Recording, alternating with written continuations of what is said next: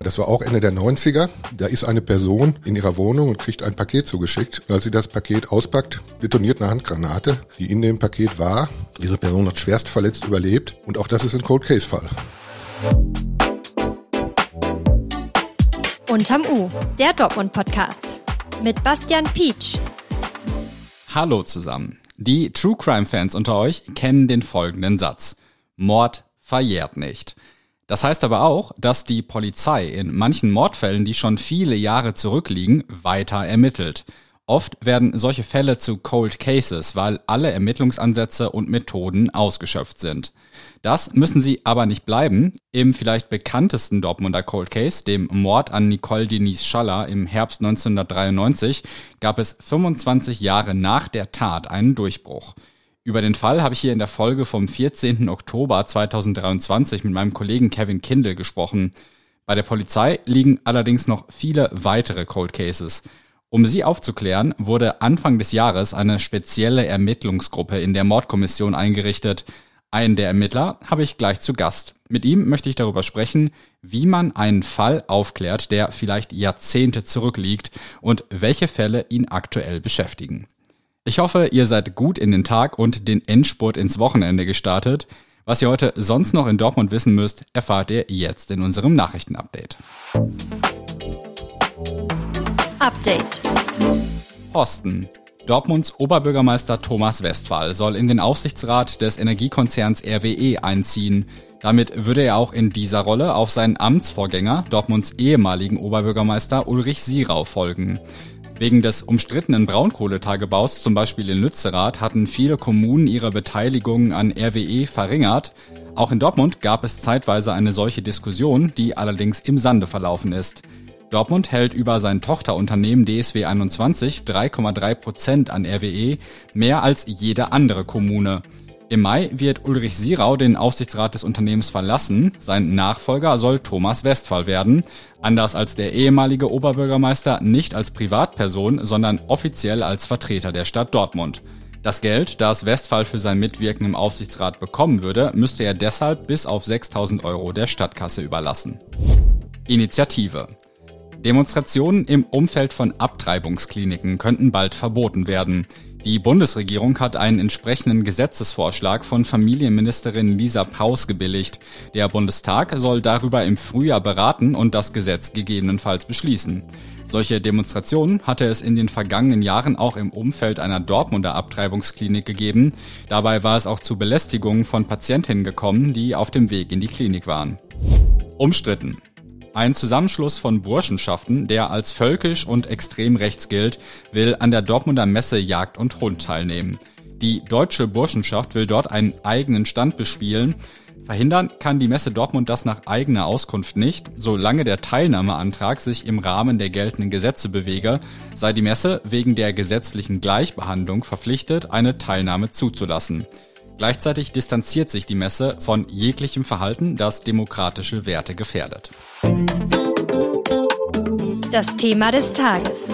Teilweise über 40 Jahre liegen die Mordfälle zurück, die die Polizei Dortmund aktuell aufzuklären versucht. Extra dafür wurde im Januar die Ermittlungsgruppe Cold Case eingerichtet.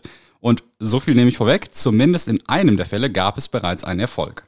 Bei mir ist jetzt Thomas Meyer, einer der Ermittler der neuen Cold Case Gruppe, um darüber zu sprechen, wie man eigentlich einen Fall aufklärt, der so lange zurückliegt. Wie viele ungeklärte Mordfälle gibt es denn bei der Polizei Dortmund eigentlich gerade? Also wir bearbeiten die Mordfälle ab 1970 und da sind es 42 Vorgänge. Und das sind alles Fälle, bei denen Sie noch Chancen sehen, dass die aufgeklärt werden? Nein, also wir hoffen zwar, aber es sind natürlich unterschiedliche Fälle. Es gibt welche, wo der Ermittlungsansatz sehr gut ist, wo wir also hoffen, dass wir da auch Erfolg haben könnten. Mhm. Es sind natürlich auch welche dabei, die sehr wenig Erfolg versprechen, eigentlich aber auch die greifen wir an. Einer der Fälle, in denen Sie ermitteln, ist zuletzt bundesweit bekannt geworden, der Mord an Heike Kötting. Würden Sie den Fall nochmal zusammenfassend schildern? Ja, das war 1991. Heike Kötting, eine junge Frau, die in Dortmund beruflich auch tätig war und in Schanders wohnhaft war, kommt von der Arbeit nach Hause und äh, betritt ihr Haus, geht in einen Raum und wird dort von vermutlich zwei Tätern direkt angegangen, die in das Haus eingebrochen sind. Dann wurde sie äh, dort auch in diesem Raum ermordet mit Durchmesserstiche und äh, Es wurde eigentlich nichts entwendet. Die Täter sind dann geflüchtet. 1991 hat die Mordkommission da drin gearbeitet. Ich war selbst Teil dieser Mordkommission damals, das war eine meiner ersten Mordkommissionen. Und äh, ja, damals konnte es nicht geklärt werden. Aber am 15. Januar gab es dann in dem Fall einen Durchbruch. Auf offener Straße wurde ein 60-jähriger Mann festgenommen, der dringend tatverdächtig ist, damals an dem Mord beteiligt gewesen zu sein. Wie kam es dazu?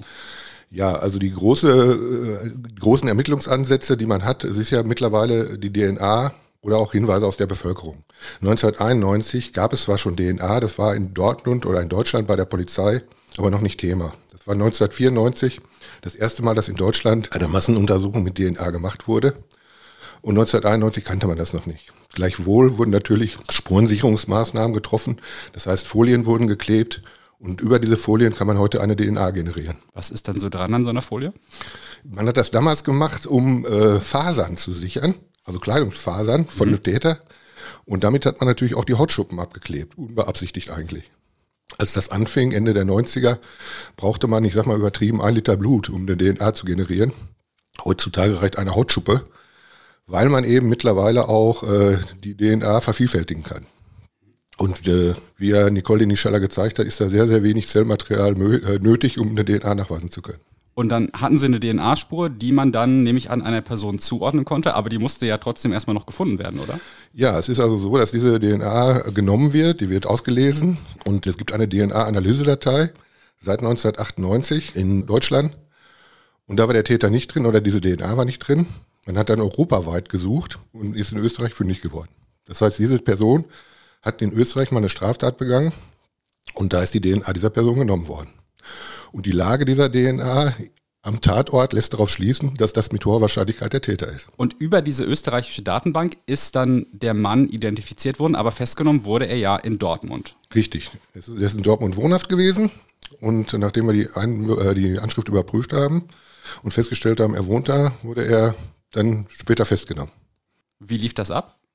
Ja, da möchte ich zu den Details eigentlich keine äh, Antwort geben. Also er ist ganz normal auf der Straße festgenommen worden. Okay, verstehe ich.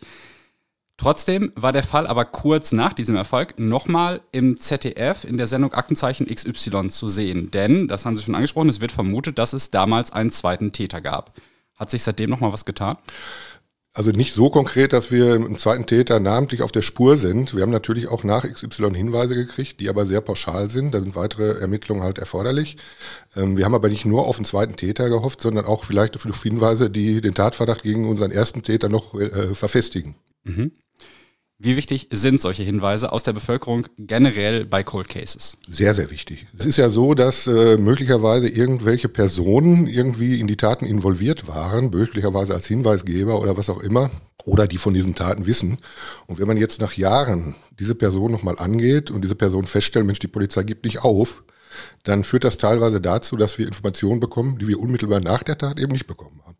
Jetzt habe ich mir sagen lassen, Sie haben noch einen zweiten Fall mitgebracht den ich selber auch gar nicht kenne. Worum geht es da? Ja, das war auch Ende der 90er. Da ist eine Person, die in der Dortmunder Nordstadt wohnhaft ist, äh, in ihrer Wohnung und kriegt ein Paket zugeschickt. Als sie das Paket auspackt, detoniert eine Handgranate, die in dem Paket war. Diese Person hat schwerst verletzt überlebt. Und auch das ist ein Cold Case Fall. Den versuchen wir nochmal anzugehen. Ehrlich gesagt, das klingt jetzt für mich direkt nach Mafia. Weiß man irgendwas über die Hintergründe, was damals vielleicht die Motive waren? Es ist also so, dass eine Vielzahl von Richtungen in diesem Fall äh, ansteht. Sowohl eben organisierte Kriminalität als auch Autoverschiebereien, als auch äh, private Verwicklungen. Aber da möchte ich auch keine Details zu sagen, aber es geht in viele Richtungen. Was sind in diesem Fall die Ansätze, die Sie gerade verfolgen? Ja, da gehen wir eigentlich auf Zeugen zu, ja, weil da ist, äh, mit DNA ist da nicht so viel und da versuchen wir also die Personen nochmal alle anzugehen, die im Umfeld dieser, dieses Geschädigten damals unterwegs waren und wir wollen wir alle nochmal befragen. Wie gut sind nach so vielen Jahren Erinnerungen noch? Ja, ist unterschiedlich. Manche Leute erinnern sich sehr, sehr gut. Manche Leute können sich aber nur erinnern, dass da mal ein Fall war und äh, keine Details mehr rüberbringen. Gibt es einen Fall, bei dem Sie aktuell völlig im Dunkeln tappen. Ja. Was macht man dann? Ja, den muss man wieder zur Seite legen. Also man, die, alle Fälle werden nochmal angegangen. Also wir lesen die Akten komplett nochmal durch, gucken, ob irgendwo ein Ermittlungsansatz ist. Und wenn man dann feststellt, nein, das ist nicht der Fall, dann kommt er erstmal wieder zur Seite und wird möglicherweise in fünf, sechs, sieben Jahren wieder angegangen. Also Sie haben da Ausdauer sozusagen, das auch mal ein paar Jahre liegen zu lassen und dann mit einer neuen Sichtweise oder mit einer neuen Idee nochmal dran zu gehen? Genau. Also es ist ja so, dass Cold Case Fälle nicht erst jetzt seit Januar bearbeitet werden. Es ist in der Vergangenheit so gewesen, dass wir äh, Cold Case Fälle zugewiesen bekommen haben und man hat dann immer wieder darauf geguckt und ob sich irgendwelche Neuigkeiten ergeben oder irgendwelche Ermittlungsansätze. Das hat man allerdings während der normalen Sachbearbeitung gemacht. Die Besonderheit, die wir jetzt haben, ist, dass wir eine Ermittlungsgruppe haben, die sich um nichts anderes kümmert. Und da ist der Zeitansatz natürlich viel komfortabler. Gibt es besondere Schwierigkeiten, die auch bei einem Cold Case, aber generell bei Ermittlungen zu Problemen führen können?